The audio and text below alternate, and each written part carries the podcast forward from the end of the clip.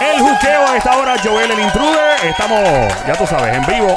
Rompiendo por las tardes aquí de 2 a 7. Esa es la que está pasando. 2 a 7. ¿Ahora qué? Estamos encendidos. La música app. Baja la música app a tu Android o iPhone ahora mismito para que escuches Play 96, 96.5.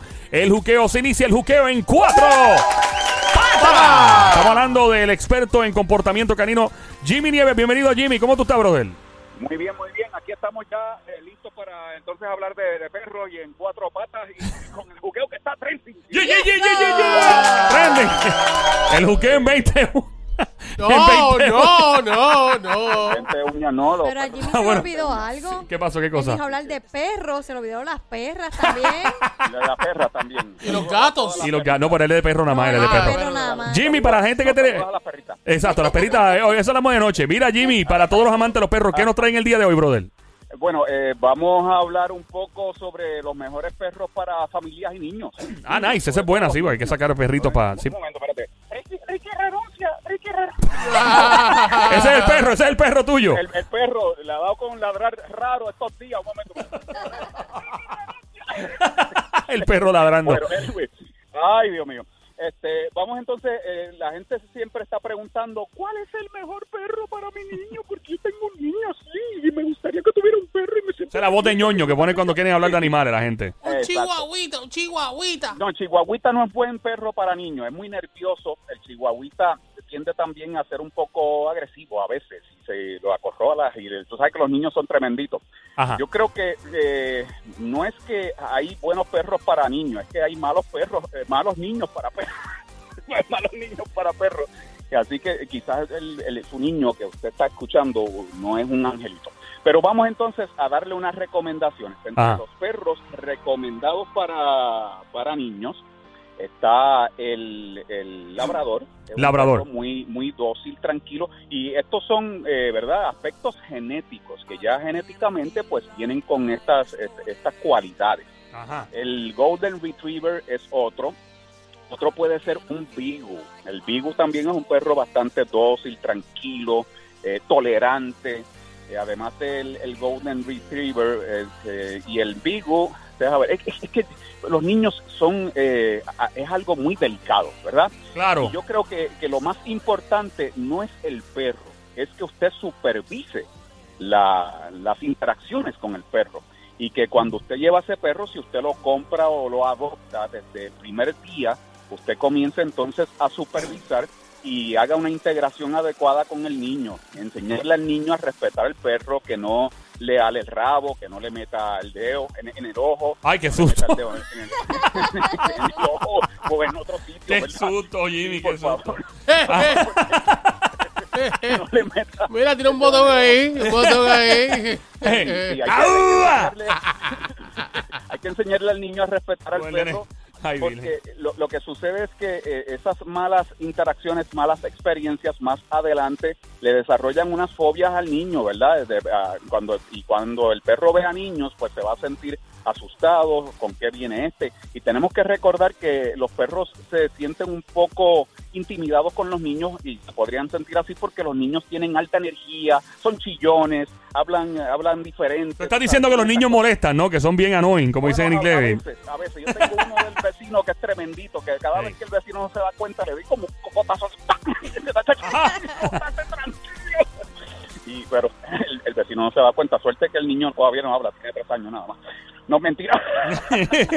Ji- mentira. Jimmy, los niños que usan los, los animales grandes como Grandané y, y Doberman y perros así, lo usan de caballo. ¿Eso es saludable?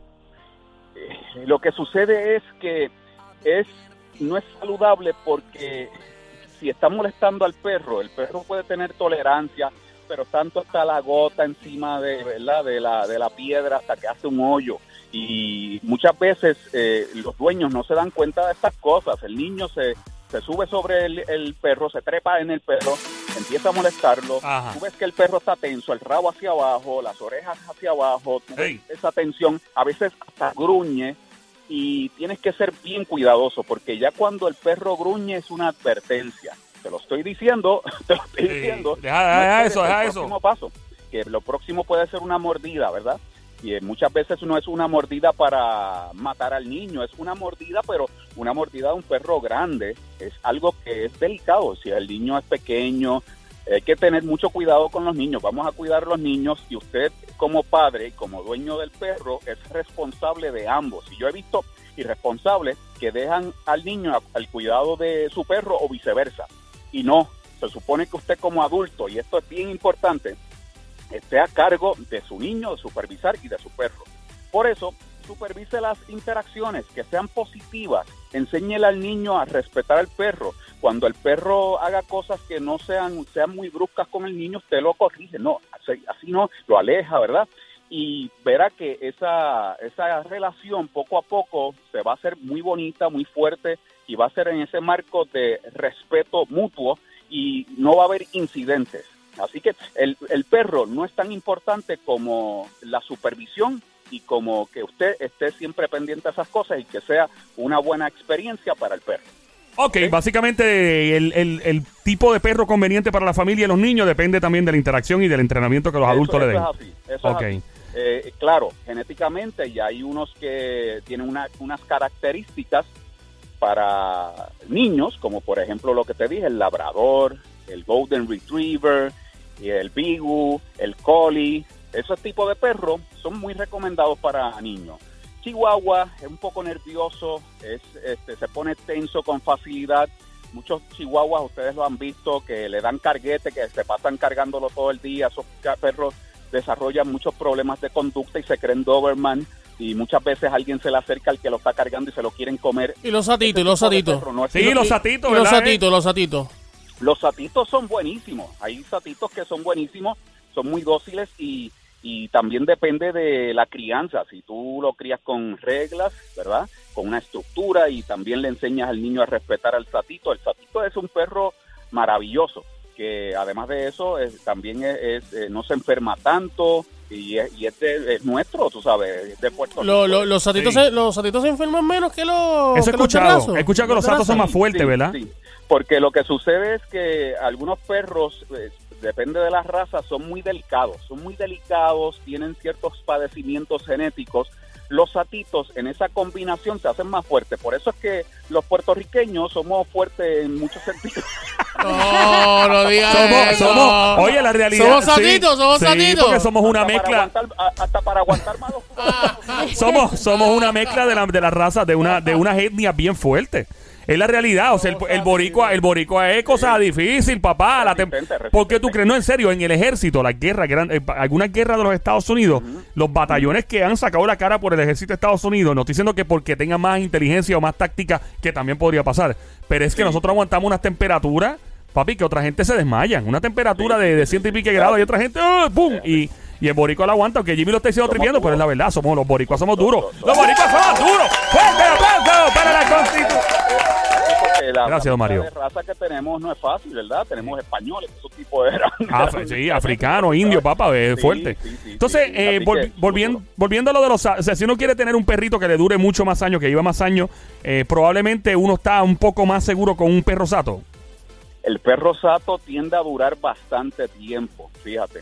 Lo que pasa es que de igual manera depende de la, de la mezcla de, de razas, eh, también esas eh, predisposiciones, ¿verdad? Eh, de- enfermedades y padecimientos también él los puede adquirir. Por Ok. ejemplo, yo tengo una sata que es una mezcla de Chihuahua con con este di- digamos, se me, se me olvidó la, la mezcla Eh, Schnauzer con Schnauzer Schnauzer, Ajá. Y eso, y eso es un Pues sato. entonces, eso es un sato. Es un sato con una mezcla. Yo una vez hay una mezcla, es sato, ¿no? Exacto, la gente tiene unas malas percepciones, unas percepciones equivocadas. Cree que eh, si es una mezcla entre dos perros, no es sato. No, cada, a la vez que se mezcla, que ya no es puro, no es de una raza, y eso lo convierte en un sato. Sato. En otros lugares le dicen mestizo, criollo, un sato. Somi En tiene- Puerto Rico le Jimmy. decimos sato. Somi tiene una pregunta para ti, estos son los que duran mucho porque son los que alimentan con arroz, habichuelas. Con comida de comedor escolar, de comedor. la que no sobra. No, no necesariamente, porque hay personas que tienen un sato y le dan comida de calidad, le dan comida de calidad, y yo creo que es por la resistencia y, y su composición genética que los hace quizás más fuertes y que duren más que un perro de raza pura que eh, es un poquito más sensitivo a muchas cosas, más delicado, tiene ciertos padecimientos eh, y así por el estilo. ¿Y qué tú, Así me, que yo creo que tiene que ver con eso. qué tú me dices de, del dálmata? Del perro el perrito dálmata. de mata. Esos El perros perro son. dálmata- Sí. el perro dál- eh, pero ¿en qué sentido? En el, Es, en es la un perro de raza. Sí, sí, sí, un- pero te dura más, es bueno para los niños. ¿Tú quieres un dálmata? El perro, dálmata no es tan bueno para los niños. No. Es, y es un, perro, un perro que usan los bomberos para rescatar gente. Sí, él dice que no es bueno para los niños, ¿por qué? porque es muy enérgico, puede ser un poco nerviosito, tú sabes, y ese tipo de perro con niños, tú tienes dos energías, eh, acuérdate, cuando tú trabajas con niños tienes unas energías grandes, tú buscas un perro tranquilo, tú- Bobolón. como lo que decimos, el yin y el yang, el Sí. día y la noche. Sí, un perro bobolón, a la- tranquilo. a la gasolina le pones fuego para tener un gran incendio. Y los niños, pues, en eh, ciertas edades son muy enérgicos. Son el fuego. ¿Y por, por- qué entonces los bomberos usan ese Es bueno. estilo de perro? Fuerte el aplauso para Sony. Tremenda pregunta de Sony, que se oiga. Gracias, don Mario. Buena pregunta, Sony, un- buena. yo creo que eso es un estereotipo. No Sí. necesariamente tú vas a creer que el dálmata está en la carreta de los caballos de Budweiser. No, no, no, pero yo, yo he visto, yo, no, espérate, yo he visto, yo he visto dálmatas en, en parques de bomberos Yo en le- Estados Unidos. Sí, yo lo he visto también, sí. Eso, eso, eso es, eso es eh, una percepción y claro, y claro, como se ha convertido en una tradición, si lo siguen haciendo. Yo no entiendo la razón por la cual lo hacen. Es más una Tradición. de tradición, pero me imagino que estos perros, para que puedan estar tranquilos, y me imagino que no los llevarán a los incendios y, y esa cosa, porque si ellos no van a hacer ninguna labor, y los perros dalmata, que yo sepa, no, no se eh, desarrollan como para hacer misiones que tenga que ver con buscar personas dentro de incendios y eso sí se podría lograr, pero no es el perro que se escoge realmente para estas cosas. Yo me imagino que estos perros deben eh, de tener algún entrenamiento básico para que estén tranquilos y todo eso. Y, es- y se ve bonito, se ve bonito, es parte de una tradición. Estamos. de una tradición. Gracias, Jimmy. Estamos en Play 96, 96.5, el juqueo de esta hora. Jimmy, ¿dónde te encontramos en las redes sociales? Por favor, dinos dónde es que encontramos toda esta info tan interesante, bro. En, en Facebook, el especialista canino, Jimmy Nieves, Nieves termina con Z, mi apellido con, con Z, allí en Facebook. Allí me consigues y ahí estamos a la orden. Ahí está, entonces. Mira, aquí está. Ahí. Hola Jimmy, ¿cómo estás? La Diabla para servirte, un placer conocerte. Un besito en el cucu. Peace. Y a, ti, ¿A ti te gustan los dálmatas también? Me encantan los dalmatas. Jimmy, una pregunta, ¿qué tú prefieres? ¿Un perro sato o una perrita sata? Eh, eh, y a mí me gustan las perritas. Me gustan ¿Te gustan las perras satas? Yo no, di- yo no distingo en cuanto a raza, a, a color, a tamaño. Eso, eso es verdad. Yo he estado con Jimmy jangueando y es un desorden. Claro.